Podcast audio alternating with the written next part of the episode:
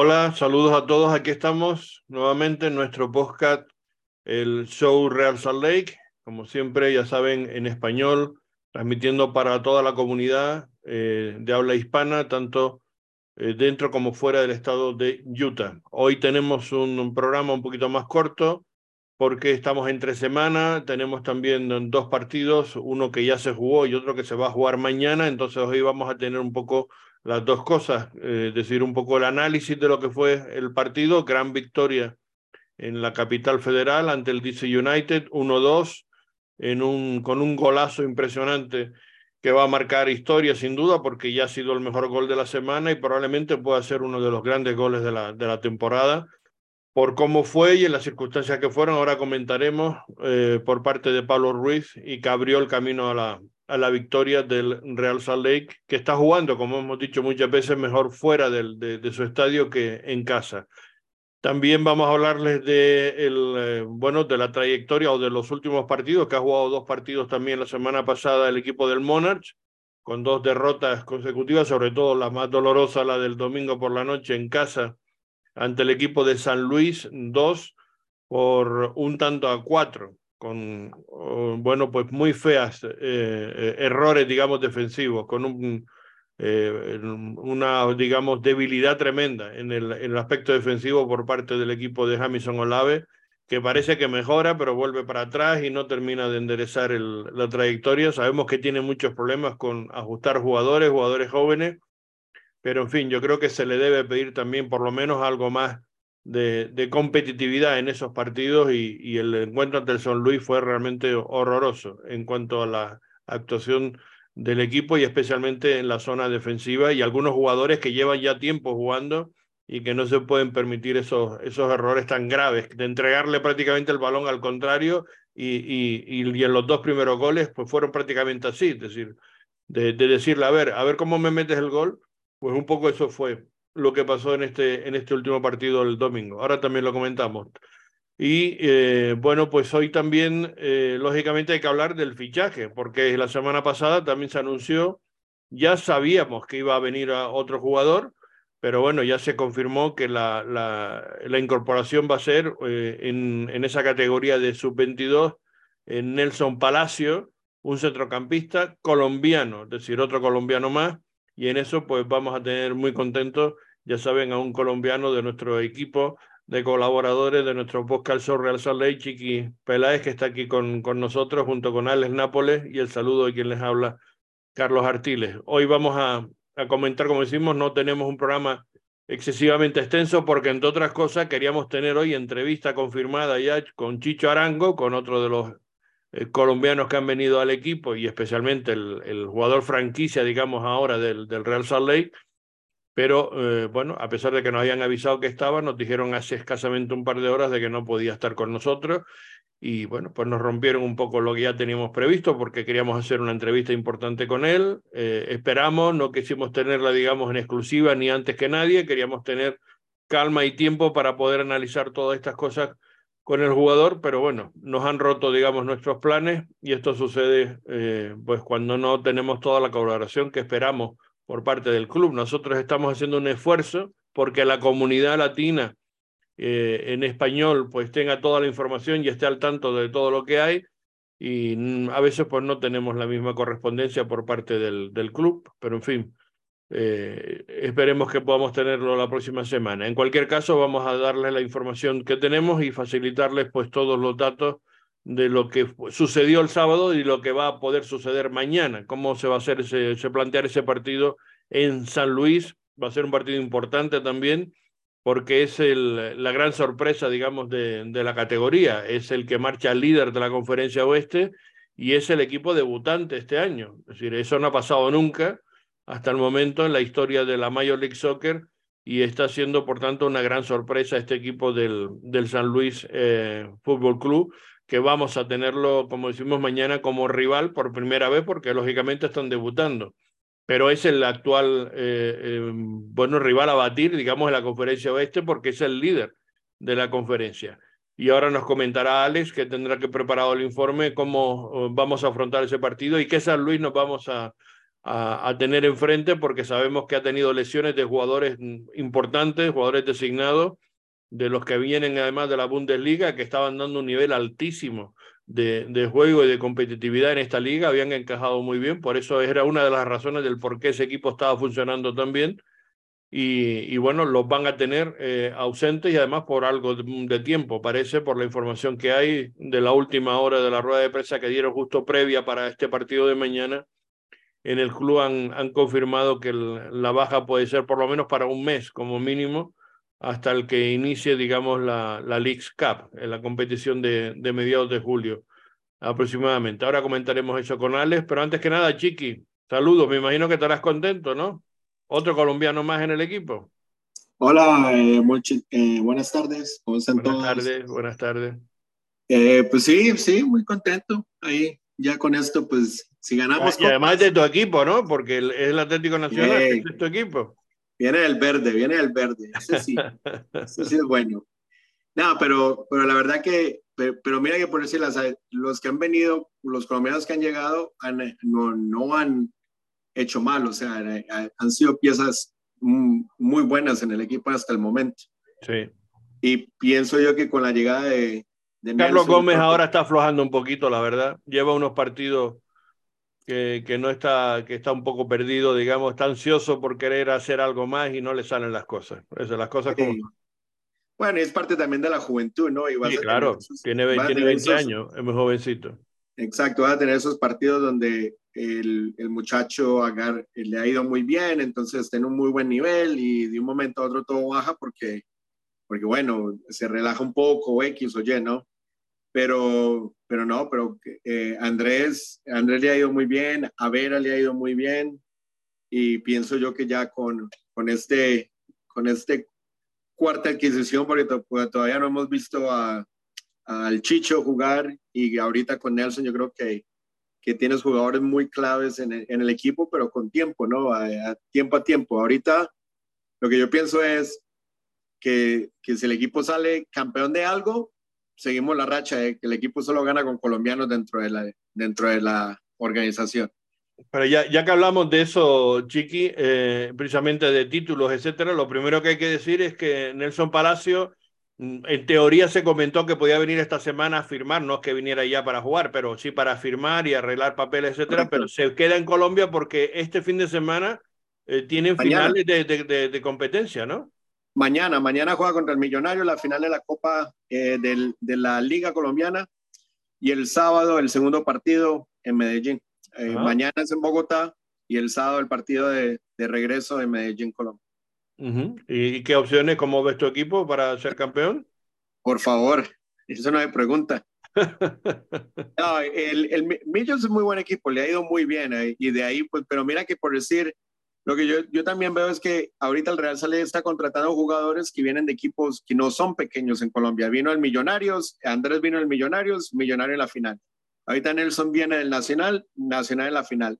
Y el América de Cali le estaba yendo muy bien también. Entonces, son jugadores que en sus equipos tenían minutos, eh, van jugando bien, por decir, Andrés, eh, digo, eh, Nelson este año lleva, lleva que 18 partidos jugados más o menos y, y no le ha ido mal tampoco. Y es una pieza clave en el equipo de Autori, pero, pero obviamente como es joven, le dan la oportunidad de salir del país. Y, y el año pasado, en la temporada pasada, jugó 2.100 minutos más o menos en, en todos los partidos. Entonces, no, no, es un jugador pues que recién está saliendo, es un jugador que, que ya también ha tenido participación en la selección Colombia. Es un jugador muy, eh, a mí me parece que es muy bueno y, y le puede ayudar mucho al Real.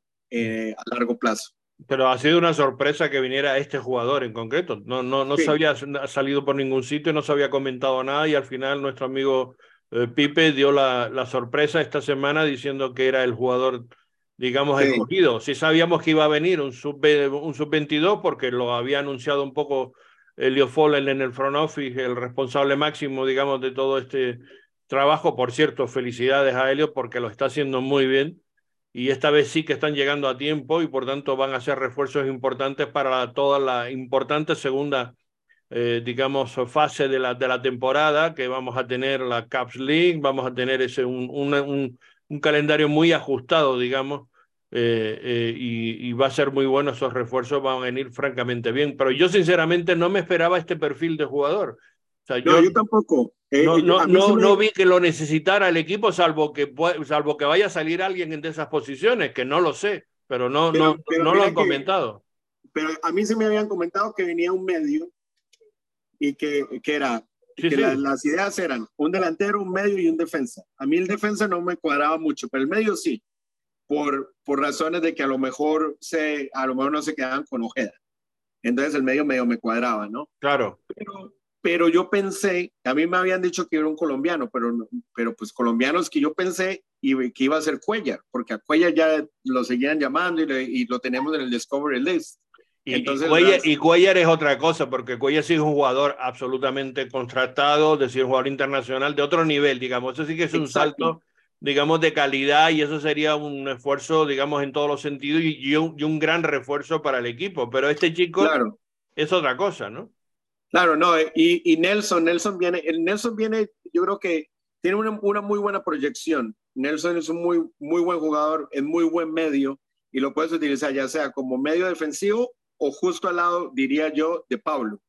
Entonces le, le, daría un poco más de, de, de libertad a Pablo o le daría un poco más de salida al equipo desde atrás también. Entonces hay, que ver cómo Pablo Mastroeni lo va a utilizar en su equipo.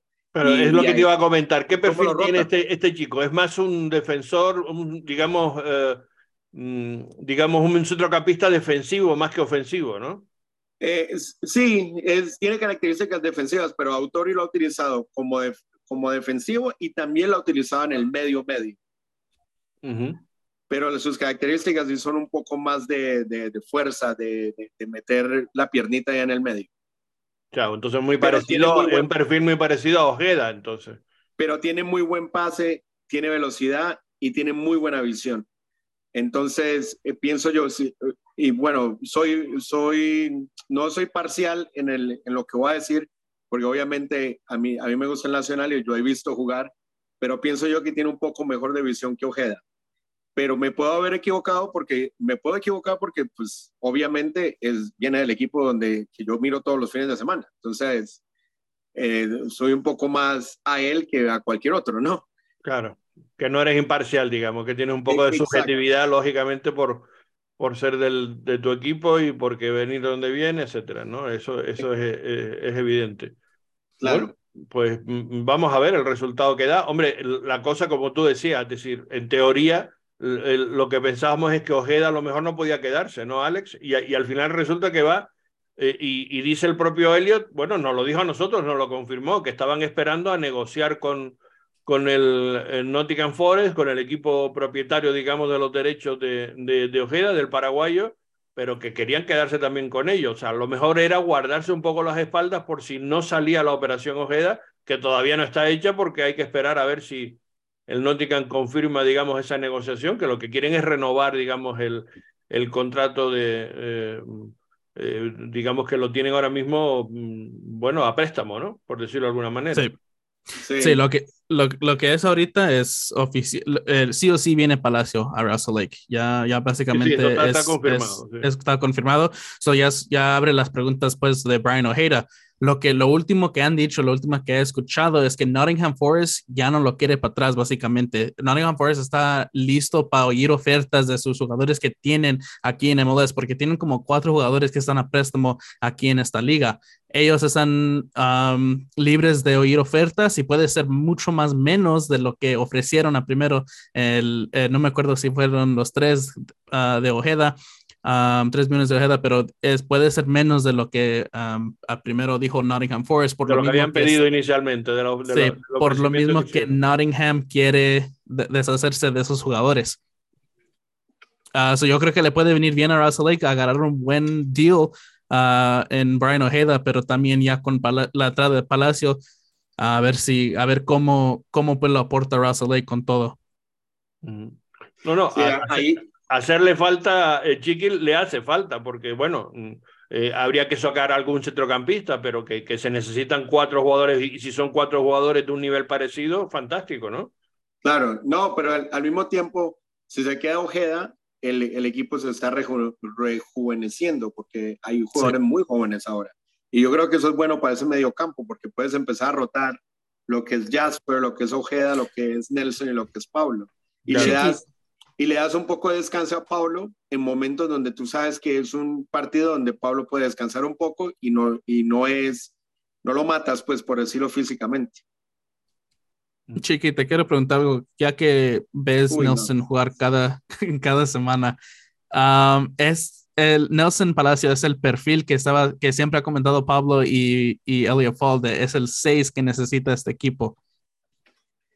Eh, pero es, pero sí, pero es un jugador joven. Todavía está, eh, todavía le falta eh, aprender muchas cosas. O sea, para mí, por eso, cuando ellos decían que traían un jugador 6, que el equipo necesita, por eso pensé tanto en Cuella, porque me dijeron, es un colombiano y es un 6. Entonces yo dije, si es el que tanto necesita, en este momento lo que el equipo necesita es un, poco más de experiencia, ¿no? Porque Ojeda es muy joven, Pablo, aunque tiene muy buena experiencia, también es muy joven, y ahorita traes a Nelson, que también es muy joven, y Jasper es muy joven. Entonces, ¿dónde está la experiencia? Damir ya no es ese 6 con experiencia. ¿Sí me entiendes? No, y, Damir, además que tampoco ha sido un 6-6 realmente, lo acomodaban ahí, pero mm, mm, como lo hemos visto y lo hemos comprobado, también, digamos, va un poquito más adelante, ¿no? Exacto, pero, pero entonces ahí es donde, donde fue mi confusión, porque yo decía, pues traen a Cuellar, si dicen que un colombiano y mediocampista, tiene que ser ese. Ahora, que, eh, que te, Nelson te da, te, da, te, da un poco eh, de, de, tranquilidad y movimiento de balón y posesión en ese medio campo, porque Nelson es muy bueno en eso y te puede darle un poco de libertad a Pablo. Yo creo que eso es lo que el equipo ahorita necesita, que Pablo tenga un poco más de libertad para crear más y que juegue un poco más arriba, como, lo, como juega él más o menos cuando Jasper está jugando. Porque con Jasper ellos se combinan muy bien y Pablo juega un poco más libre. ¿Sabemos algo de la operación, Chiqui o Alex? ¿Cómo, cómo va a ser? ¿Qué, qué, qué, qué planteamiento es? ¿A préstamo? ¿Es compra? No, porcentaje? Es compra, es compra, pero el Nacional se queda con una parte del porcentaje. Entonces yo pienso que son un 70-30 o un 80-20. Sí, creo que 70-30 había, estado escuchando yo las especulaciones, ¿no? y, por ahí. Sí. Y es 2 millones y algo, o 3 millones, algo así. Sí, y será um, iniciativa de U22. So va a tener esa designación de, de MLS.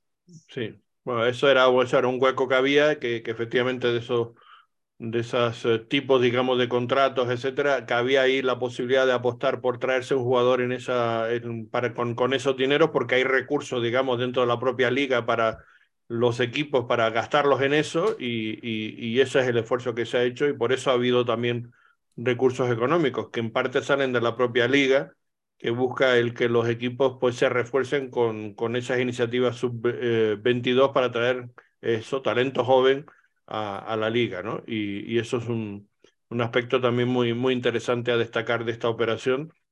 Y bueno, lo, otro, lo, otro, también que te da Nelson es variedad de, de táctica, porque Autori lo ha utilizado en un 4-3-3, lo ha utilizado en un 3-5-2, eh, Autori lo ha utilizado en, en, varias, pues, en, en, varias formaciones, siempre en el medio, pero lo ha utilizado como, medio, como centro defensivo solo, o tiraba a la izquierda, o tiraba a la derecha, o acompañaba en el medio. Entonces te da también esa libertad. Nelson te da la libertad de que o puede jugar solo ahí de seis, o puede jugar acompañado, o puede jugar como un doble pivote. Te da varias, te da varias cosas. Bueno, pues eso también es interesante porque tener un, un jugador que tenga esa polivalencia, pues también eh, funciona muy bien, ¿no? Con, eh, porque eso es otro aspecto, digamos, que, que te facilita el poder tener opciones, digamos, diferentes, ¿no? A la hora de plantear los partidos y eso también es muy positivo. Bueno, pues eh, esta yo creo que es la noticia más importante, más significativa de, sin duda, esta semana, que, que, ha traído otra vez pues la sorpresa, digamos, a los aficionados, pero sorpresa muy agradable en el sentido de que es un chico joven que con un proyecto de futuro tremendo, otro jugador latino, además también, el cuarto colombiano, que ya, bueno, pues eh, convierta al equipo. Yo creo que con Portland, no sé, Portland, ¿cuántos colombianos tiene? Por cierto, ¿se parece un poco a Chara o no? ¿Se parece al, o sea, es el tipo de jugador tipo Chara? Porque Chara es un mediocampista puro y que ha eh, tenido mucho éxito en, en, la liga, ¿no? sí, un poco, pero, pero le falta, le falta. Para compararse al estilo de que juega Chara o, o, o, al, o Alonso. A ese tipo de seis eh, le falta un poco. Él es, él es un poco más rápido. Yo creo que eh, tiene, tiene más gol que Chará.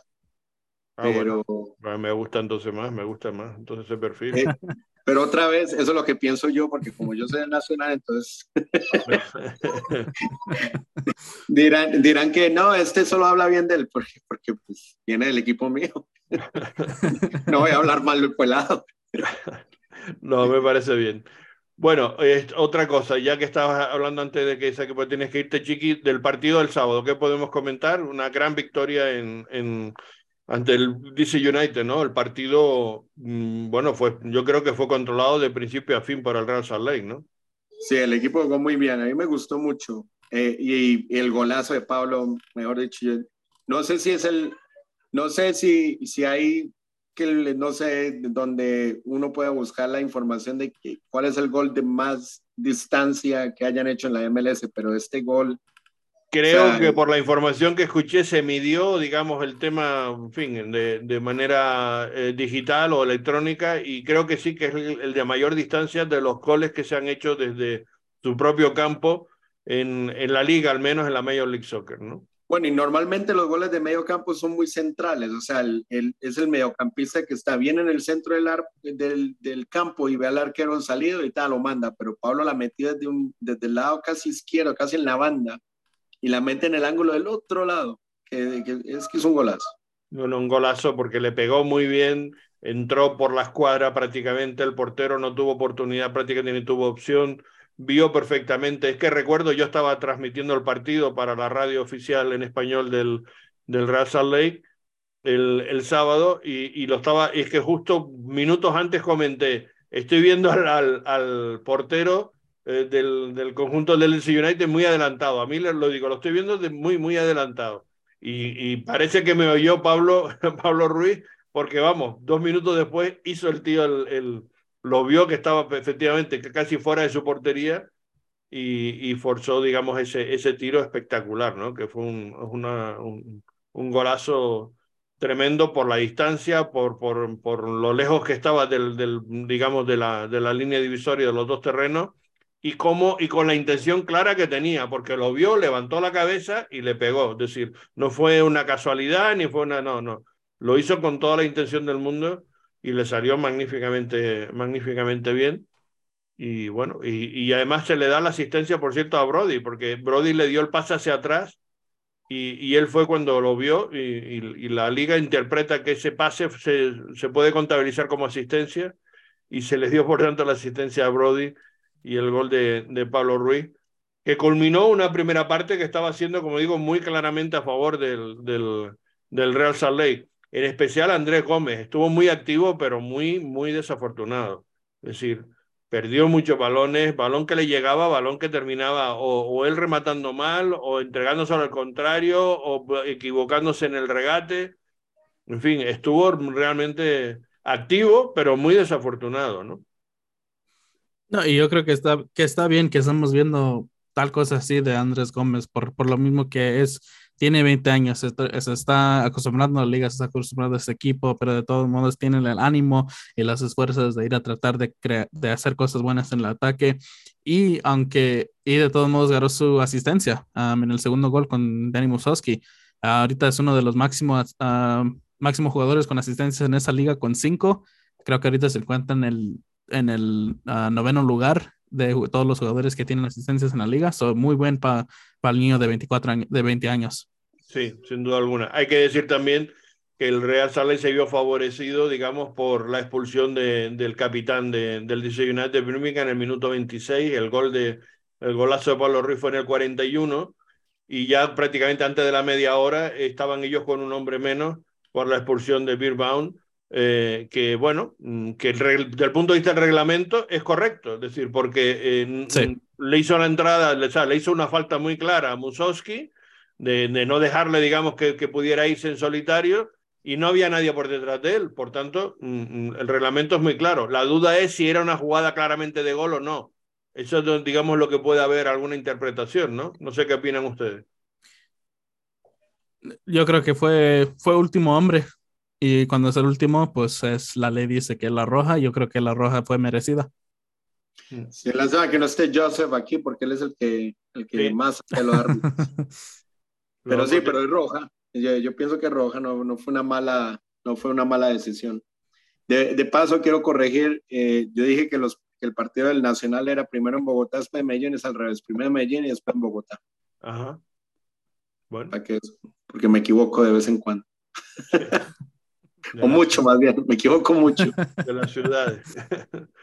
Bueno, pues ah, el partido en la primera parte acabó 0-1 y después hubo eh, dos goles prácticamente seguidos, porque fue en el 50 y en el 52. El 0-2 se volvió a adelantar otra vez el Real Salt esta vez sí por una gran asistencia de, como está comentando Alex, de Andrés eh, Gómez, del, del, jovencito colombiano a Musowski, y, fue una gran asistencia y un muy buen gol de, de que también está ya resultando muy efectivo en las últimas eh, jornadas, está haciendo goles tanto en liga como en copa. Y después, dos minutos más tarde, pues eh, recortaron distancias el DC United, que a pesar de, tener 10 hombres, hicieron una contra muy buena y hubo un error ahí de, de ajuste defensivo un poco de relajación después del 0-2, pues ellos nos vacunaron con el 1-2, pero sirvió como vacuna porque ya a partir de ahí no se cometieron más errores y el equipo se disciplinó mucho en cerrar bien espacios, bandas y tal y aguantar ese resultado. Se hicieron cambios precisamente en ese sentido y el, y el equipo incluso tuvo opciones al final, alguna jugada de, de contragolpe y de ataque para poder incluso haber eh, aumentado la diferencia y por tanto yo creo que eso, que el partido fue muy, muy completo del Real Salt También es verdad que estuvo casi una hora jugando con, con, un, con un hombre más, ¿no? Y pudo haber tenido oportunidades para haber rematado, digamos, el partido. Y eso fue quizás un poco lo que se puede poner a deber, que otra vez se generan muchas ocasiones y no se, y no se hacen todas las que se deberían hacer, ¿no? Sí, al, al, final del día en esos partidos es los tres puntos, especialmente fuera de casa. Ah, yo creo que los tres puntos más importantes, pero se vio un poco que, que a lo mejor, se como, como lo comenta, se relajó un poco Russell después del, de, de, su segundo gol. Ah, luego, luego, luego, Chris Durkett va y mete el gol para uh, poner el 2-1 y pero muy buen de Pablo Mastroni por los cambios que hizo. Él, él, como digo, están fuera de casa, ya tiene los tres puntos en ese momento.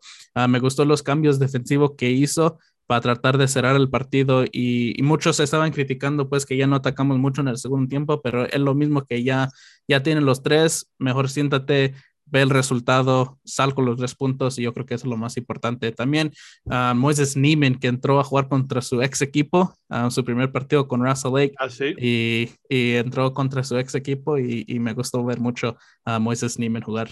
Sí, estuvo, estuvo bien, estuvo realmente eh, los minutos que estuvo en cancha, pues lo, lo, hizo bastante bien. Y efectivamente es otro, otro debut más de, de otro chico, digamos, de la cantera que viene del, del, del Monarch directamente. Esa fue una ausencia que, que el Monarch lo notó para el partido del domingo en la, en la media cancha, sin duda alguna. Mm, Ahorita lo que, lo que hay que buscar es cómo hacer que el Real Salek en casa juegue como lo está haciendo fuera de casa, porque fuera de casa se ve mucho más relajado que cuando juegan en casa. Yo no sé por qué en casa eh, parecen que estén más tensionados, ¿no? No, lo están, lo están más tensionados y, y además se generan más espacios por donde ellos no, no lo, los contrarios, digamos, nos han hecho daño, ¿no? Eh, sí, y fuera de casa, y fuera de casa es una banda que, mejor dicho, eh, juega bien, juega tranquilo, juega... Con las líneas muy juntas, presionando muy bien el balón, porque el, el, el segundo gol, precisamente el, el, gol de Gómez, perdón, la asistencia de Gómez y gol de Musowski fue como consecuencia de robar un balón en media cancha y, y, eso es algo que se está haciendo muy bien por parte del equipo, que le da mm, eh, bueno, muy, muchas opciones, no solamente de conseguir ataque, de control del, del juego, sino que además a ellos les, les, imposibilita, digamos, a los rivales jugar, ¿no? Y eso fuera de casa se está notando más incluso que en casa. Sí. No, y yo creo que es mucho, es mucho del esfuerzo que hace uh, Pablo también, porque desde que ha entrado Pablo a este equipo, el Russell se, se, ve mucho más mejor fuera de casa como en años pasados.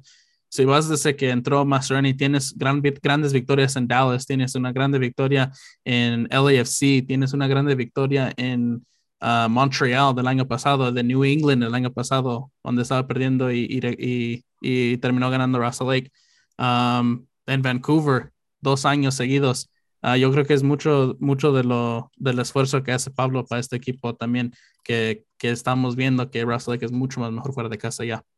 Bueno, y lo que siempre ha destacado Chiqui otra vez es que a veces decía que eso le pasaba factura, ¿no? La, la intensidad que, que, que, como con el que juega los partidos, que siempre está compitiendo. Por eso hemos comentado aquí muchas veces eh, que no nos preocupaba aquella racha de las cuatro derrotas y no nos preocupaba cuando el equipo no estaba a lo mejor anotando goles o perdiendo algunos partidos en casa, porque decíamos, bueno, son los resultados, pero no está mostrando lo que realmente está.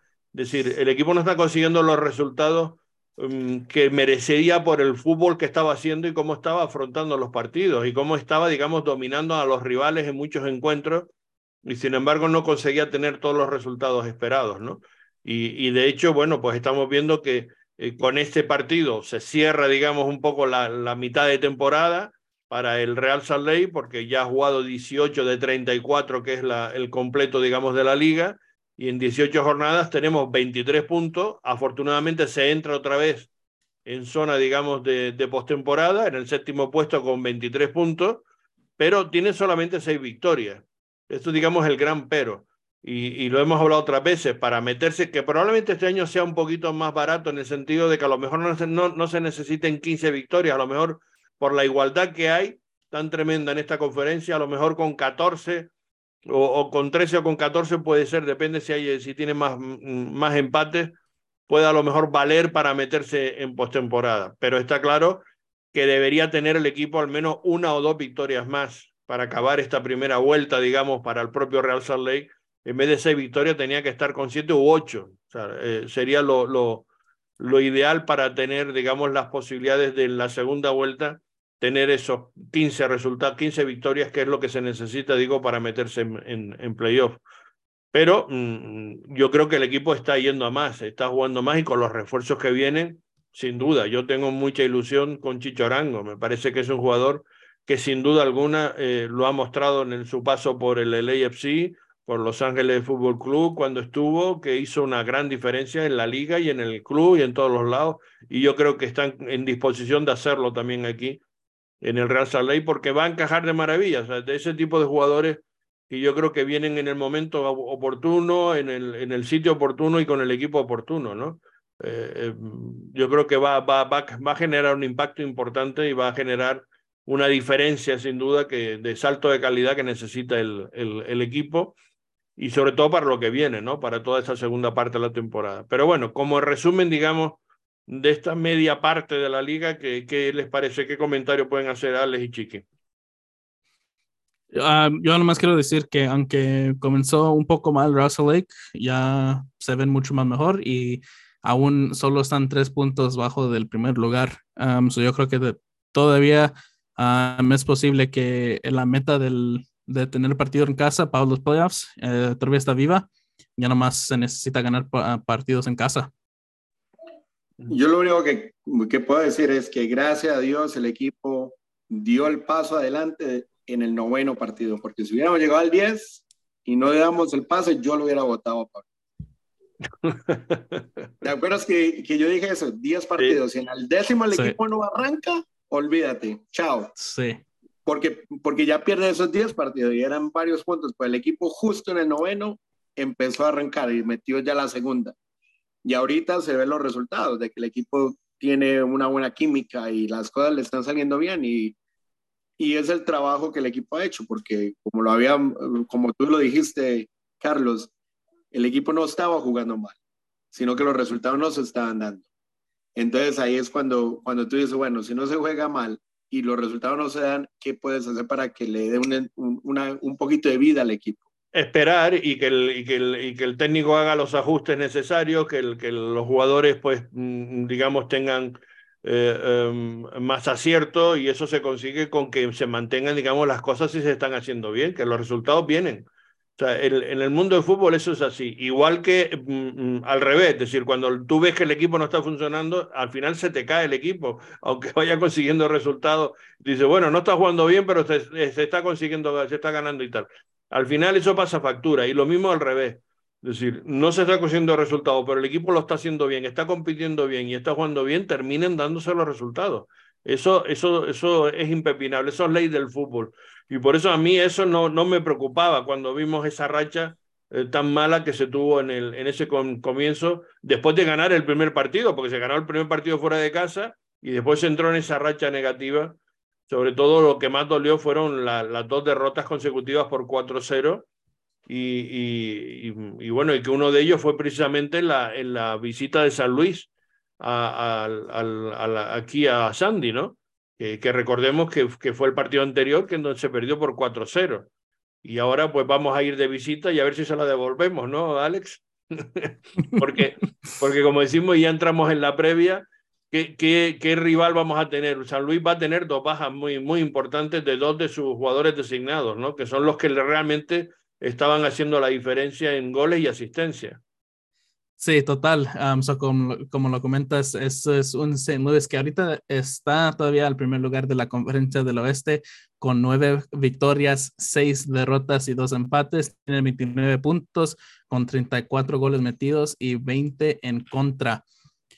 Pero yo creo que ahorita este St. Louis está un poco está un poco más, más arriba de lo que realmente está jugando a St. Louis, porque es, en, no han ganado en tres partidos y entran en una racha sin ganar en los últimos tres partidos y después de comenzar con cinco victorias y cero derrotas, la primera franquicia de hacerlo en MLS desde Seattle, eh, no, solamente han ganado cuatro partidos, solamente han ganado cuatro de sus últimos 12 partidos en MLS.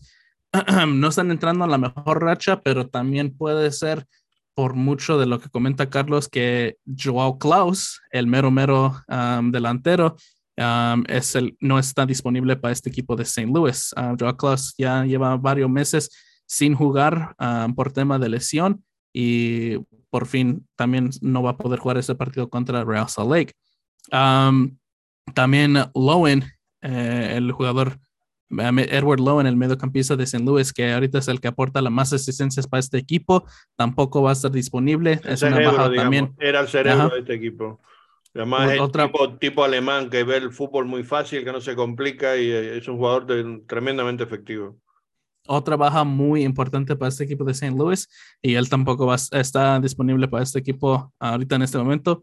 Y también el defensa Joaquín Nilsson, que era el central de este equipo, juega muy bien, es un tanque real en la defensa y también no está disponible para el equipo de St. Louis. Y desde esas tres lesiones, yo creo que se, ha visto un poco la profundidad de este equipo de St. Louis, que, no, que tienen jugadores muy buenos para comenzar los partidos, pero la profundidad le falta porque aún la racha de cuatro partidos, solo cuatro ganados en 12 partidos, habla un poco por, por sí mismo.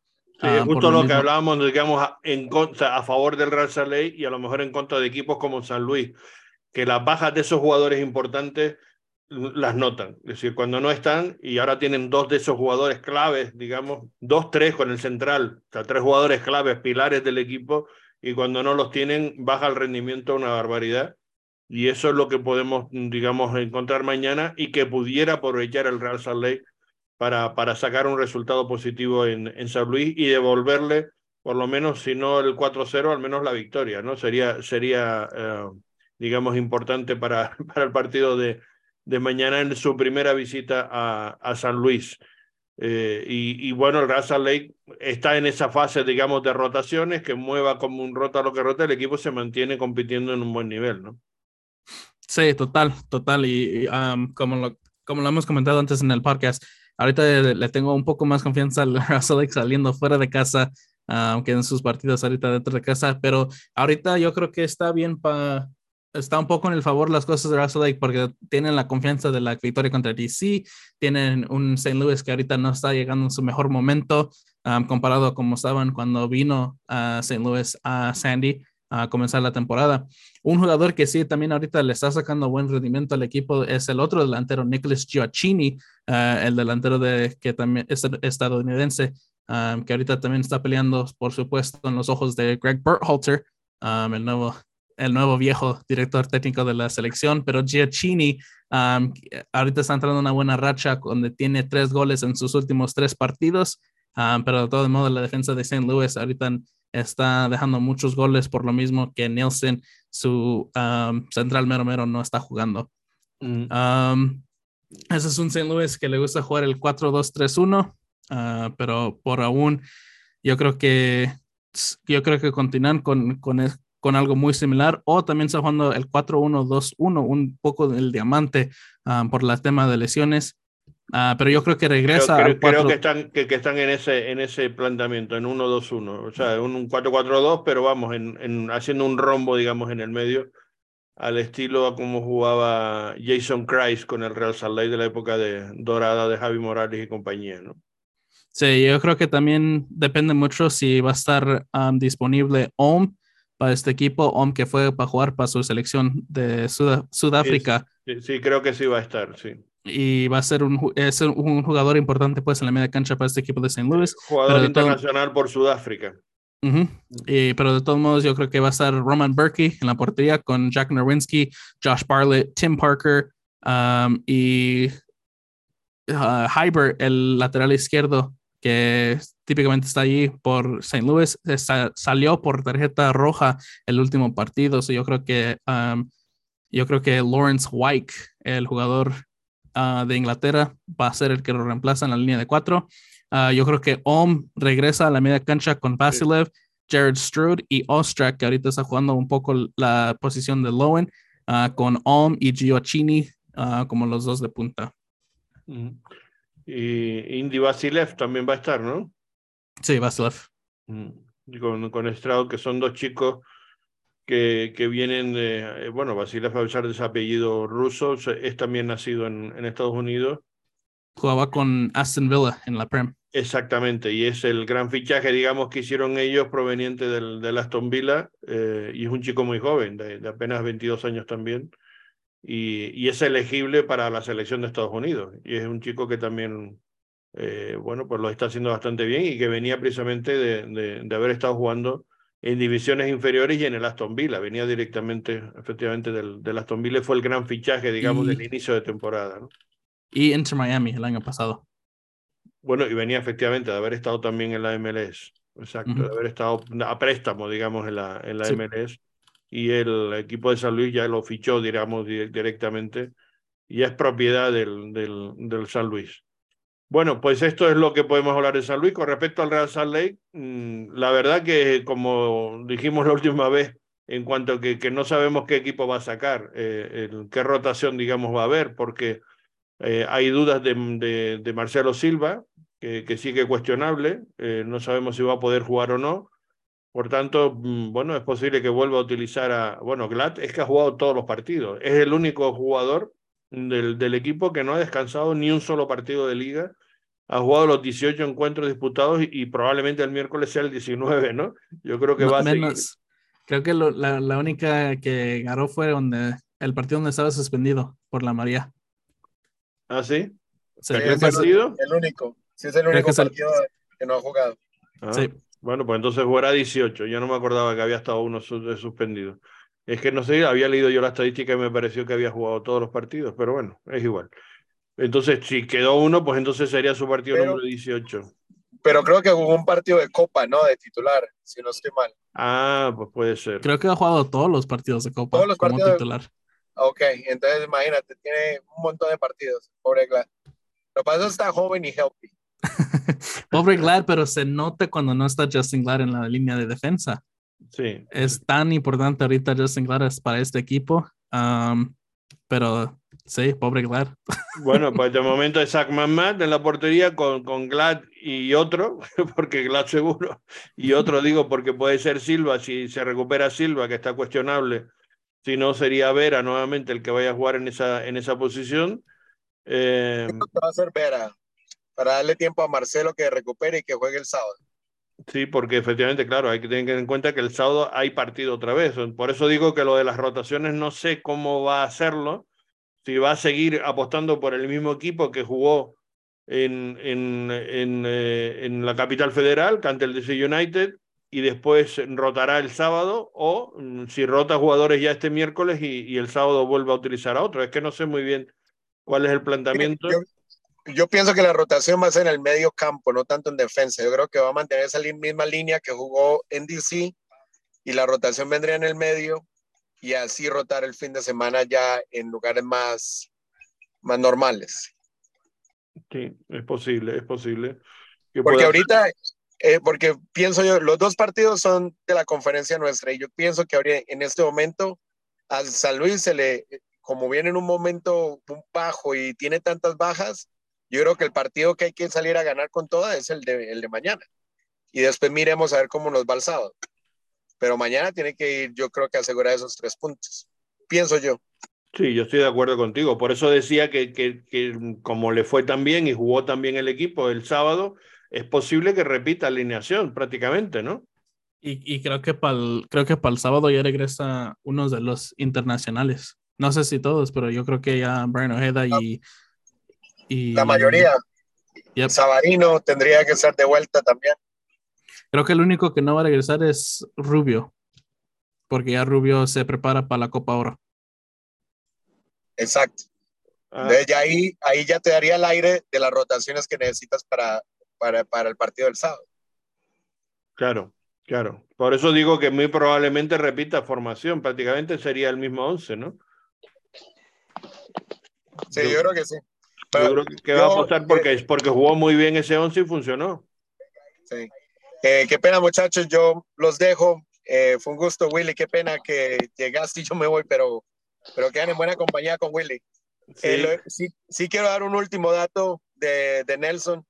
Y Nelson es el, el, en, este, en esta temporada que va, en el 2023, es el, el tercer jugador de campo con más minutos en el Nacional que cualquier otro jugador. Solo hay dos que le superan, aparte del arquero.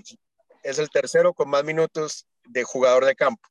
Y, obviamente eso te dice que es un jugador que, para Autori eh, es esencial en su equipo. Tal vez por eso mismo negociaron de que no se vaya todavía, que se vaya después de la final. Pues eso es un buen dato, sin duda alguna, un buen dato de, de lo, del potencial, digamos, que tiene este, este jugador. Bueno, pues gracias, Chiqui. Aprovechamos que está. ¿Qué tal, Willy? Bueno, muchachos. ¿Qué tal, Carlos? ¿Qué tal, Alex? Y un saludo para Chiqui que se va. Bueno, un gusto siempre, por lo menos para saludarlo, ¿no? Sí, sí tengo aquí que estamos... más niños. A mí me disculpo con ustedes por llegar un poco tarde. Nada, no te Buenas noches, muchachos. Chao, Chiqui. Eh, bueno, quiero que escuchar tu opinión también del jugador que hablábamos. ¿Qué te parece, Willy? Bien, la, bien, la, entrada bien, de, de, Nelson Palacio ha sido una sorpresa, que, un chico tan joven y poco conocido, ¿no? Es que, es que lo que te decía, este Carlitos, lo que debatíamos la semana pasada, ¿no? De que el, la MLS y el Real Soleil que está apostando por jóvenes de Sudamérica, porque los puede formar, los va a poder formar al estilo del equipo, al ritmo de la MLS, ¿no? Entonces, esa es la idea muchos nos quejamos y queríamos jugadores de Sudamérica. En mi caso, por ejemplo, no me gustaría que, que, un jugador peruano que juegue en la selección de Perú venga y que ha jugado de repente en otros equipos y hoy están repatriándolos a Lima y, y, son muy buenos jugadores, pero ya están con 28, 30 años.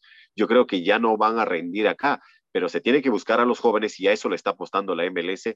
Yo creo que la posición que él tiene, podemos decir que ya tenemos jugadores ahí pero por alguna razón se está trayendo este, este tipo de jugadores que van a ayudar de una u otra manera al ataque para que el Real Soleil pueda tener más llegadas. Está teniendo llegadas. Cuanto más llegas al arco del equipo contrario, más posibilidades tienes de poder marcar. Con el Chicho Arango, la presión que puede recibir Rubio Rubín, el propio Krailak, Anderson Julio, yo creo que eso va a servir para que uno de ellos en el mal momento que esté, cuanto más oportunidades tengan, ellos puedan marcar.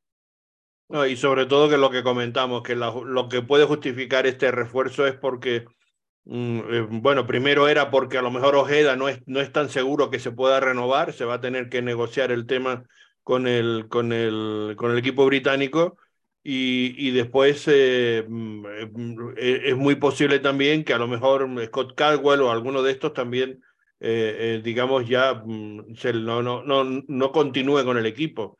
Pero lo más importante es que creo que lo que se busca es mantener un nivel alto, o sea, chicos jóvenes con mucho talento y que hagas tú las rotaciones que se mantengan siempre muy buen nivel ahí. Y ahí siempre se necesita rotar porque son jugadores que se desgastan mucho, son muchos minutos y mucho esfuerzo que se hace en esas posiciones, ¿no? Son quizás de los jugadores que más kilómetros hacen en cada partido. Entonces, el, el tener ahí eh, una rotación y rotación de un muy buen nivel, eso es muy importante para que un equipo se mantenga sólido, ¿no? Por eso eh, eh, está claro que, se necesita siempre tener jugadores ahí de, de, un nivel y si encima es un buen nivel como parece que nos apunta, nos estaba diciendo Chiqui, pues más, a más a más, ¿no? Y, yo creo que es importante, hay que hacer entender a la gente que tanto estaba reclamando, ¿no? que el Real Solec tenga, tiene que invertir con los nuevos dueños. Nos está sorprendiendo y, y, lo está haciendo. Y me gustó mucho lo que dijo el Chicho Arango, que la idea a él le gustó el tratar de ser campeones. ¿no? Y, y desafortunadamente, yo estaba recordando esta semana que a estas alturas nosotros, a la altura de la semana pasada, nosotros llevábamos seis juegos invictos en casa ¿no? Cuando se jugaba allá ese partido eh, con el DC United y que afortunadamente se ganó. Pero imagínate lo que hubiese pasado si tendríamos esa racha, esa racha del año pasado donde teníamos seis partidos invictos, invictos eh, en casa, ganando la mayoría. Imagínate, hoy en día estaríamos peleando por el primer lugar. Sin duda, sin duda alguna. No, decíamos que, que el equipo, decir, eh, lo hemos comentado antes, está en el puesto séptimo, acaba, digamos, su primera vuelta porque está, ha jugado las 18 primeras eh, jornadas eh, de 34, por tanto, para el Raza Ley, digamos, sí ya ha completado su primera vuelta. Y podemos analizar, que también es la otra pregunta que te iba a hacer, que ya lo, ya lo hizo Alex y lo comentó Chiqui, y yo también lo hice, que, que me dieras tu opinión de cómo has visto esta primera vuelta. Que yo, el, el único, digamos, eh, pero que le pongo eh, al, equipo que arrancó ganando, pero después entró en esa racha tan negativa y que muchos dudaron eh, de, del, del, equipo y tal, es que tiene solamente seis victorias, que quizás para la mitad de temporada se necesitaría estar con una o dos victorias más como mínimo para aspirar a esas 15 victorias que te dan la posibilidad de entrar en playoff como hemos visto todos los años, ¿no? Que prácticamente ahí es el listón, ¿no? Estar sobre las 15 victorias. Eh, ¿Qué sí, valoración haces tú de, la, de, de, esta primera vuelta del Real Salt Lake? Definitivamente mucha presión. El Real Salt Lake ha tenido muchísima presión desde los primeros juegos. Le fue bien arrancando de visitante ganando, pero después los partidos en casa le han traído mucha presión. Y la presión ha ido subiendo cada vez más cuando te ibas alejando, alejando en lo que era lo, los playoffs. Aún cuando teníamos nueve, ¿no? Nueve, ahora tenemos nueve puestos o nueve vacantes, digamos, para lo que es los playoffs, el Real Solex se iba alejando y la presión era constante. Pero lo curioso de esto es, la presión le llega con su público. La presión parece que asumen la responsabilidad de estar en su estadio y de querer ganar. Eso es lo que ha pasado con Real Soleil, porque de los 23 puntos, el Real Soleil 14 de esos ha sumado fuera. ¿Te sí. imaginas? Entonces, no, no, es que de las seis victorias, dos solo son en casa y cuatro fuera. Ese es un dato curiosísimo que además en, el, en la historia del Real Salt prácticamente no ha pasado nunca, porque siempre ha sido muy fuerte en casa, ¿no? Y, y, tiene ocho partidos invictos fuera de casa, contando los, los playoffs, perdón, la, la Open Cup. La, ¿no? la, Copa, sí. Sí, entonces está invicto fuera de casa. Y, y, y eso es lo que tal vez lo, lo, está manteniendo ahora en esa posición. Ahora, pero ya estás metido, ya estás cerca de los grandes, esa presión tiene que dis disminuir, entonces ahora sí, yo creo que el momento del Real Soleil es bueno como para poder reivindicarse. Yo creo que mm, esperemos cómo le va a ir este partido frente a San Luis. Eh, podemos perder, sí, sí se puede perder, porque está dentro del pronóstico con un equipo que está jugando bien, que le está yendo bien incluso en su casa, primero en la tabla, el Real Soleil de visitante, se puede perder. O sea, no nos sorprendamos si, si perdemos esa racha de los invictos fuera de casa, pero la cosa va a ser cómo vas a perder o empatar y si es posible ganar, ¿no? Yo, yo presiento que Real Soleil va a tener un buen partido el día de mañana y va a ser muy fundamental el partido de mañana para que afrontes el partido del sábado. Estoy, estoy convencido. No, la parte, digamos, positiva es lo que decía Alex, que no, no nos vamos a encontrar al mejor San Luis, precisamente porque tiene dos bajas muy importantes, dos, dos sus jugadores designados, y eso va a ser clave. Dos, no, tres con el central, o sea que son tres bajas, prácticamente todo, todo su, su espina, digamos, dorsal clave, digamos, de lo que ha sido este equipo en, esta primera parte que ha sorprendido a todos porque sobre todo, bueno, mm, las cinco primeras victorias fue, marcó un hito histórico dentro de la liga de la Major League Soccer.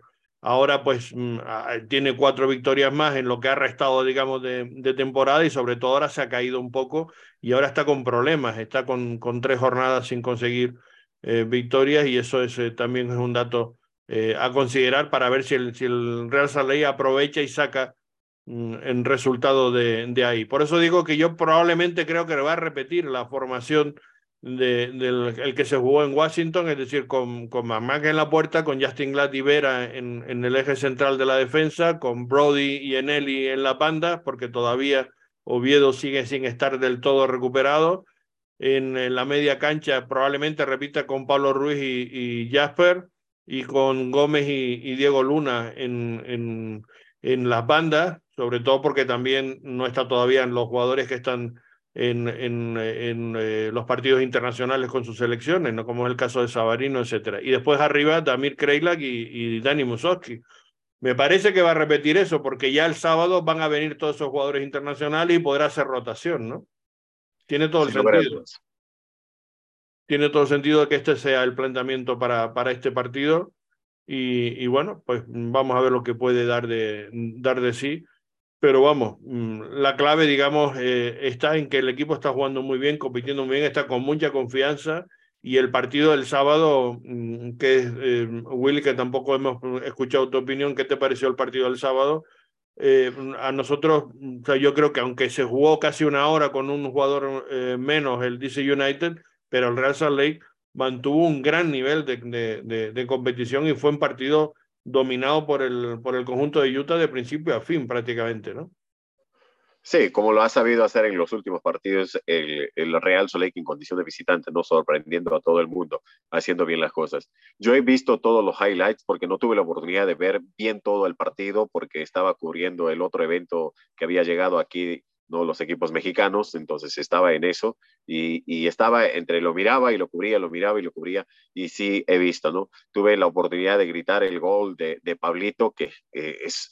Y, y, y, es la misma situación que le hizo Aarón Herrera al Atlas, pero del otro sector, si se acuerdan ustedes. La sí. misma, del mismo lugar, la misma distancia, solamente que Aarón Herrera lo hizo del lado contrario, ¿no? Con la pierna derecha. Y, y, Pablito, si no me equivoco, lo hizo del otro lado. Entonces, eh, dos golazos que el Real Soleil tendrá dentro de sus eh, videoteca, como para decir, son mis jugadores los que han hecho estos goles que muy difícilmente se pueden ver, ¿no?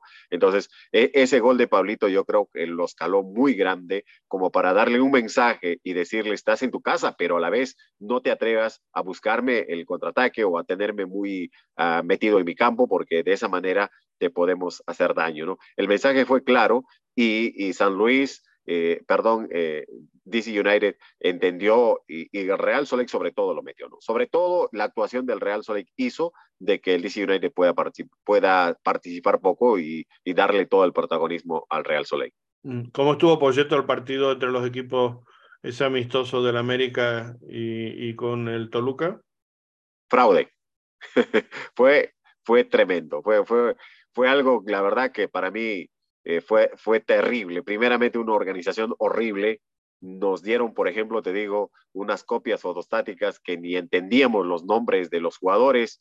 Eh, el América puso en el segundo tiempo, cambió a todo su equipo con excepción del arquero, puso a todos los muchachitos, ya te imaginas, el 225, el 135, el 201, el 281, ya te imaginas que por las edades ellos tienen los números más altos allá o no, son de la, de la academia que digamos nosotros acá, que, que ni sabíamos ni siquiera para adivinar, ¿no? Quiénes estaban jugando. Entonces, la verdad, eh, al final todo fue un desorden, un desastre, porque yo creo que la, gente de la América creyó que iba a golear, creyó que iba a hacer su fiesta, comenzaron a botar sus bengalas, eh, empezaron con una, de ahí con otra, y hasta que el árbitro paró las acciones para que de esa manera se pueda tener un poco de visibilidad, reanudó el juego, pero después ya la gente comenzó a invadir el campo y de lo peor que pudo haber pasado, un escándalo a nivel nacional horrible que no hayamos visto en otro estadio y se dio aquí en Utah. Qué pena, ¿no? Qué pena, o sea, el descontrol de la organización y mal comportamiento de la afición de la América, ¿no? Porque todo hay que decirlo.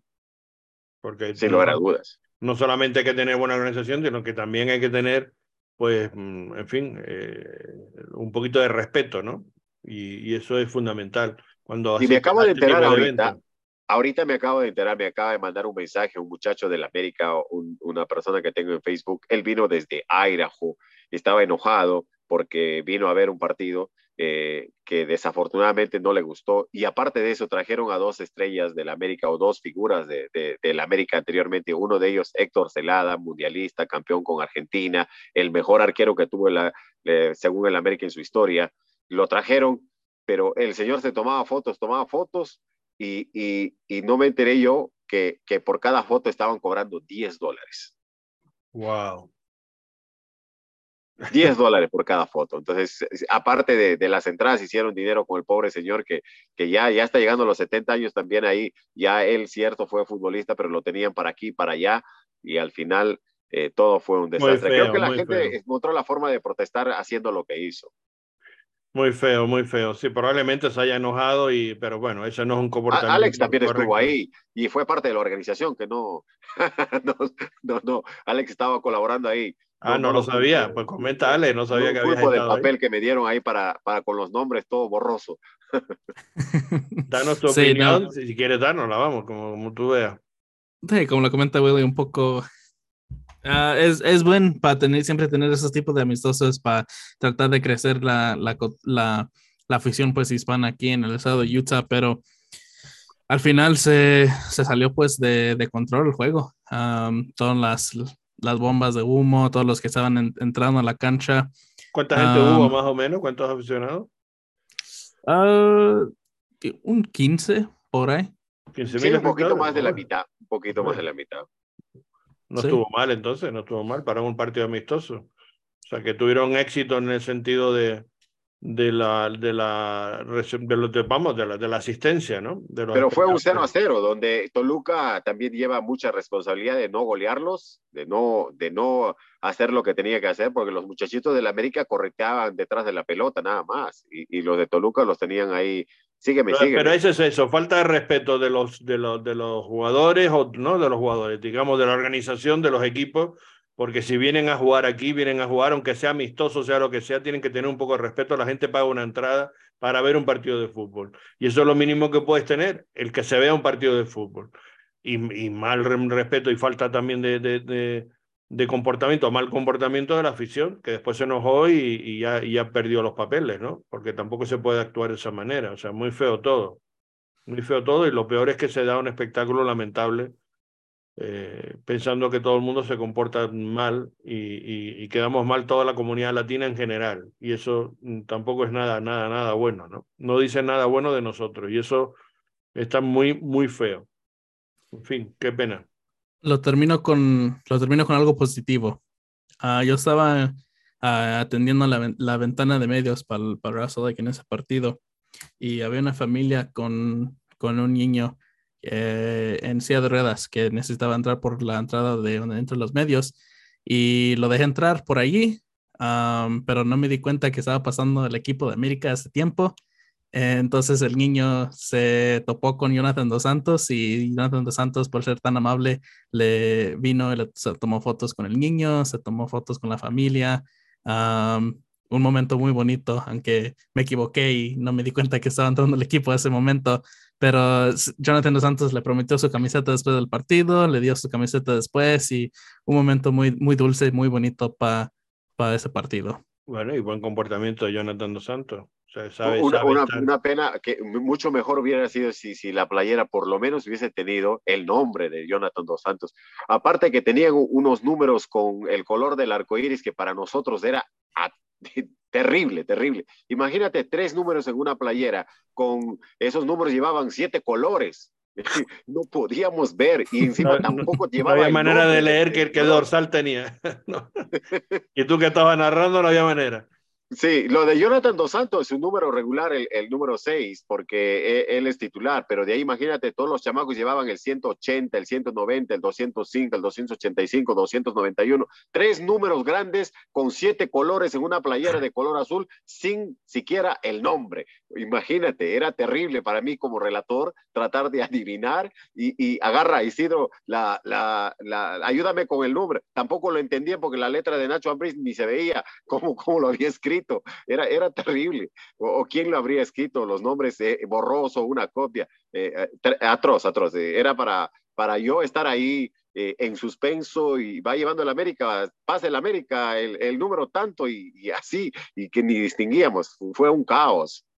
Qué horror, qué horror. En fin, qué mala experiencia, pero bueno, la parte positiva la rescatamos, lo que dice Alex, el buen comportamiento de, de, Jonathan Dos Santos y, bueno, y de algunos jugadores. Eso me parece además que muy bonito. Que eso es lo que debería ser realmente para un partido amistoso. La gente va a eso y entonces pues tú lo que tienes que hacer es regalarle primero un espectáculo deportivo, aunque sea un amistoso, pues, pues eso, que realmente sea un partido de fútbol como tal, que la gente vea que se está jugando un partido que tiene interés y después, bueno, pues atender a los aficionados que van y que se gastan un dinero, que se desplazan desde muchos sitios de todo, dentro y fuera del estado de Utah, como estamos viendo en el caso de esos chicos de Idaho, de esa familia de Idaho, y, y que tienen que tener un mínimo de respeto con, con ellos, ¿no? Si no, pues pasa esas cosas como la que, la que hemos visto. En fin, muy triste. Bueno, acabamos nuestro podcast, Alex, eh, con la jornada que, eh, que hubo y con la que viene, ¿no? ¿Qué, qué partidos son los que, los que se disputaron, digamos, en este fin de semana y cuál es la que va a venir. Sí, como lo comentamos, iba, ah, iba, a ser jornada, jornada corta por lo mismo de la fecha FIFA. El sábado 17 ah, se jugó New York City contra Columbus Crew, donde se empató 1-1. Russell le ganó 2-1 al DC United. New England, que le pudo ganar 3-1 al Orlando City. LAFC, que por fin queda su racha de un mes sin ganar, finalmente ganándole al Sporting Kansas City 2-1, pero con un poco de controversia al final. Uh, Kansas que pudo meter un gol del empate al 91, pero el VAR dijo que no, le quitó el gol y LAFC sale con los tres puntos fuera de casa. Nashville, uh, Nashville le gana 3-1 a St. Louis y San Jose que empata contra Portland 0 0. Pa, esta... se jugó, por cierto, la final del, de la CONCACAF Nation League y Estados Unidos ganó a Canadá 2-0 y, y, México y se quedó con el tercer puesto por un, un tanto a cero a, a Panamá. Fueron los, y, sin, y se queda sin técnico.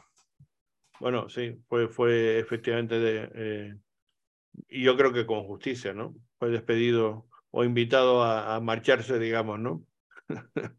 al, al, técnico que llevaba cuánto tiempo, dos meses, tres meses, ¿no? Con el equipo. Siete partidos. con la selección, pero vamos, tres meses, digo, siete partidos, pero tres meses. Sí. ¿Qué te parece a ti la decisión, Willy?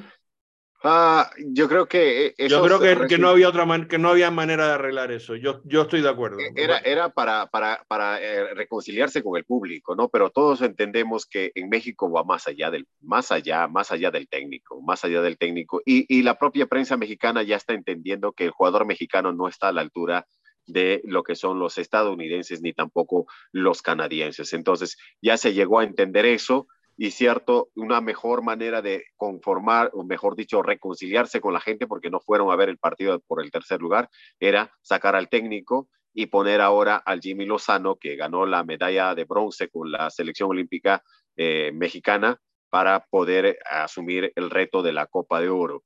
Y ahora esperemos de que ganando la Copa Oro, porque tiene muchas posibilidades, Estados Unidos no va a llevar su primer equipo, Canadá tampoco, entonces México es el único que va a llevar el que quedó jugando esta Liga de Naciones. Entonces, si es que gana esta Liga de, eh, la Copa de Oro eh, México, puede haber alguna reconciliación, pero va a ser eh, prácticamente una cortida de humo porque no se va a enfrentar a los equipos que tiene que enfrentar. Ahora, si no gana eso, ya, ya no, ya ni técnico ni nada va a solucionar a México, la verdad, si no gana esta Copa Oro.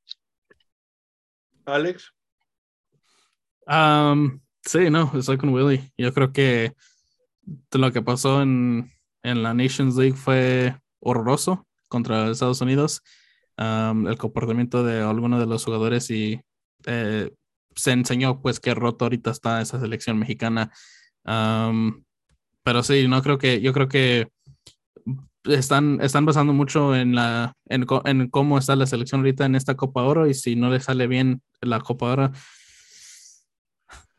está, eh, le sale muy mal a México. Sí, porque está con todos sus jugadores prácticamente, con todos sus jugadores que deberían ser titulares, equipo A, que debería, porque ya se olvidaron de Guardado, ya se olvidaron de Chicharito, ya se olvidaron de pedir a Carlos Vela que regrese, ya se olvidaron de, de muchos otros, ¿no? de Héctor Herrera. Entonces, yo creo que, que ya este es el futuro de, de, la selección de México, si es que esta selección. Pero es que hay que entender también, yo sé que estamos terminando, pero yo sé que hay que entender que no solamente es México, sino es el crecimiento de Estados Unidos y Canadá. Eso es lo que ha hecho ver a México y que eh, eh, más le está doliendo ahora a los mexicanos, a federativos, a periodistas y a público, ver que Estados Unidos superó, lo bailó, hizo lo que quiso con México y eso es la realidad y tienen que aceptarlo ahora eh, y trabajar para salir adelante. De todas maneras, yo te digo una cosa, es decir, el partido del, del, otro día, que es, el, digamos, el que ha sido el, que provocó la, la, ruptura, esa semifinal ganada claramente por Estados Unidos y, que bailó con a México, creo que, que, se produjo las dos cosas. Es decir, por una parte, es, es, verdad que el equipo ahora mismo de Estados Unidos es superior al equipo de México, eso es incuestionable, incluso a, probablemente también el de Canadá, pero también es que México no lleva, como tú estás diciendo, ya has nombrado a jugadores importantes, no lleva al mejor equipo posible que pudiera tener, y después que en ese partido el planteamiento fue un horror. Es decir, es que México no jugó absolutamente a nada en ese partido, y, y yo no he visto nunca tanta superioridad de, de, un equipo de Estados Unidos contra un equipo de México, es decir, de un equipo que sabía lo que estaba jugando y cómo estaba jugando, que era el caso de, de Estados Unidos, porque no solamente fue la victoria rotunda, sino cómo se jugó ese partido y de qué manera lo, lo, apabulló, ¿no? Y, el, y, y, y, cómo, y qué mal jugó México. Que ni México es tan malo, ni Estados Unidos tan bueno como se vio en ese partido, quiero decir. Es decir, fue un momento puntual y por eso yo digo que estoy de acuerdo en que el técnico no, en ningún momento ha estado a la altura de, de, llevar el tri, es decir, y me parece que no, que no estaba entendiendo absolutamente nada de, cómo tiene que jugar ese equipo, y por eso me parece que es correcto el que se haya hecho ese cambio.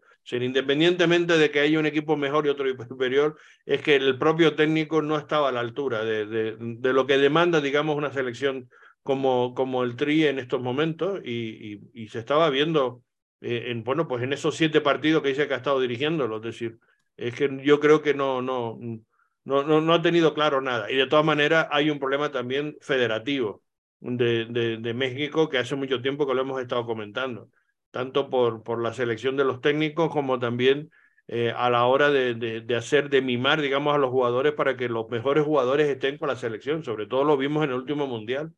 Pues si tú no puedes pretender llegar a ganar ese famoso quinto partido si no llevas a tus mejores jugadores. Es, que es que como si decirle a Argentina que no, no lleves a Messi. Pues para México, Carlos Vela es lo mismo. Es lo mismo. Entonces, y Carlos Vela no va. Pues no va, ¿por qué no va? Vamos a explicar. O sea, es que, es que él no quiere ir. Yo estoy seguro que querría vestir la camiseta de, de, y, vestir el, y, y, jugar para el tri, pero hay alguna circunstancia en la federación que lo impide. Pues chicos, hay que buscar una solución para eso. Y eso le corresponde a los federativos. Es que, es que lo que pasa con México es que se han casado con una generación que no ha querido renovarla y al momento de querer renovar ya las cosas le están saliendo muy complicadas, ¿no? Entonces, Pero esa básicamente... Igual. Es la... ¿Cómo es que Chicharito no fue al Mundial? Es, sí, es que esa es otra cosa, pero te digo, ahora mismo, ahora mismo ya definitivamente olvídate de Chicharito, de Vela, de Héctor Herrera. Pero, pero, pero Guardado, Willy, es que eso no pasa en ningún, en ningún otro equipo del mundo, en ninguna otra sí, selección. O sea, pero no pasa. Para, para, para ellos Digo, para que la gente de México eso. lo entienda, eso no pasa con ninguna otra selección. O sea, tú no puedes tener a tus tres mejores jugadores o los que sea y no los llevas. Es decir, por las razones que sean, no, no, porque no sé qué, no sé cuánto, por lo que sea, eso no, eso no puede ser. Eh, lamentablemente para México llegó alguien que le hizo abrir los ojos, Carlitos. El crecimiento de Estados Unidos y Canadá ha hecho ver que realmente México no era el gran gigante que se tenía y que tenía sus vacas sagradas que básicamente de todos los que están en ese equipo, los que faltan ahí y que son rescatables, el Chucky Lozano, eh, Tecatito y por ahí se me puede escapar alguien más, pero de ahí eh, yo creo que son todos básicamente la generación que va a tener que tomar las riendas de esta selección y para el futuro de México y tienen que pagar las consecuencias de no haber ido renovando poco a poco. Lo que le pasó a Uruguay, lo que le pasó a Chile, lo que le pasó a muchos países que se quisieron casar con todas las vacas sagradas que se les llama y ahora está ahí. Más a eso súmale el crecimiento de Canadá y Estados Unidos, lamentablemente pues lo están haciendo eh, ver mal a México ahora, que tiene que pagar las consecuencias, tiene que pagar y puede ser incluso hasta carísimo jugando el Mundial aquí en Estados Unidos y en México, ¿no? Mm. Y sobre todo, y con eso termino, los mejores jugadores tienen que estar eh, con la selección, los mejores jugadores. No hay excusa, no hay ningún tipo de planteamiento, es que los mejores jugadores tienen que estar con su selección. Es que, es que es increíble que México se permita el lujo de no llevarlo y encima querer competir al máximo nivel. No puede ser, o sea, es que no, es que no puede ser. Y, y, eso ha estado pasando no ya en este último mundial, ha pasado ya en varios mundiales anteriores, lo mismo. Y, y, y además no, no, no se corrigen esos errores gravísimos, ¿no? En fin. No. No, no, no, no, se corrigen. Es lo que hay. Que ahora estos palos le, le, le suponga el que tengan que cambiar las cosas. Esperemos que sea así. Porque como tú dices, hay un mundial en dos años, o sea, o en tres años, o sea, que para el 2026. O sea que Pero tiene todavía para probarlo esta Copa Oro y el próximo año la Copa América que va a ser aquí en Estados Unidos. ahí vamos a ver qué, qué va a pasar si México se sigue estancado o por lo menos da visos de alguna recuperación. Sí, sí, correcto. Muy buen apunte ese. Acabamos, Alex, con los partidos para el miércoles, para la jornada de mañana. Sí, eso va a haber jornada entre semana. Uh, mañana miércoles 21 con, a las 5 y media Atlanta que se enfrenta al New York City FC, Cincinnati contra el Toronto FC, Montreal contra Nashville, uh, New York Red Bulls contra Charlotte, Orlando City contra Philadelphia. A las 6 y media será Houston contra San Jose, uh, St. Louis contra Real Salt Lake. A las 7 y media comenzará Austin contra el FC Dallas, Colorado Rapids contra Vancouver Whitecaps y los tres de las ocho y media serán LA Galaxy contra Sporting Kansas City, LAFC contra Seattle y Portland Timbers contra Chicago. Bueno, muy buenos partidos todos prácticamente y con mucha intensidad vamos a tener la jornada de, de mañana muy completa toda la jornada, empezando a las cinco y media y acabando los últimos partidos a las ocho y media. Vamos a tener ahí concentrados todos esos encuentros. Bueno, pues mañana estaremos pendientes de eso y nosotros el viernes grabaremos nuestro eh, próximo podcast con la previa del partido para el fin de semana que jugará en casa el Real Lake contra Minnesota. O sea que, eh, ojo, que también va a ser un partido importante y otro rival, digamos, de conferencia de esos partidos que decimos, como el de mañana, de seis puntos, porque no solamente se juegan los tres que tú puedes ganar, sino los tres que le restas al rival directo. En fin, Gracias, Alex Willy. ¿Quieres comentar algo más para cerrar? Oh, por mi parte, muchas gracias y como siempre es un placer. Un saludo para todos. Ojalá que el Real Solec mañana nos dé otra sorpresa o nos dé una, una felicidad de un empate mínimo o, si es posible, un triunfo. Mm, en eso, en eso esperamos. Yo, yo apuesto por el triunfo. Yo creo que hay posibilidades y, y hay que ilusionarnos que por fin consiga tener dos victorias seguidas, que hasta el momento no lo ha podido tener el, el Real Salt Lake en liga. Ojalá sea, sea así. Gracias, por tanto, Willy, por estar con nosotros, Alex, y a todos ustedes por seguirnos, por estar ahí en directo o escucharnos a través también de los podcasts que nos pueden seguir como siempre en Spotify o en Apple Podcast. Y si no, en todas nuestras redes, pues tenemos ahí grabado también este programa para escucharlo en cualquier momento. Gracias a todos, saludos y muy buenas tardes. Buenas tardes.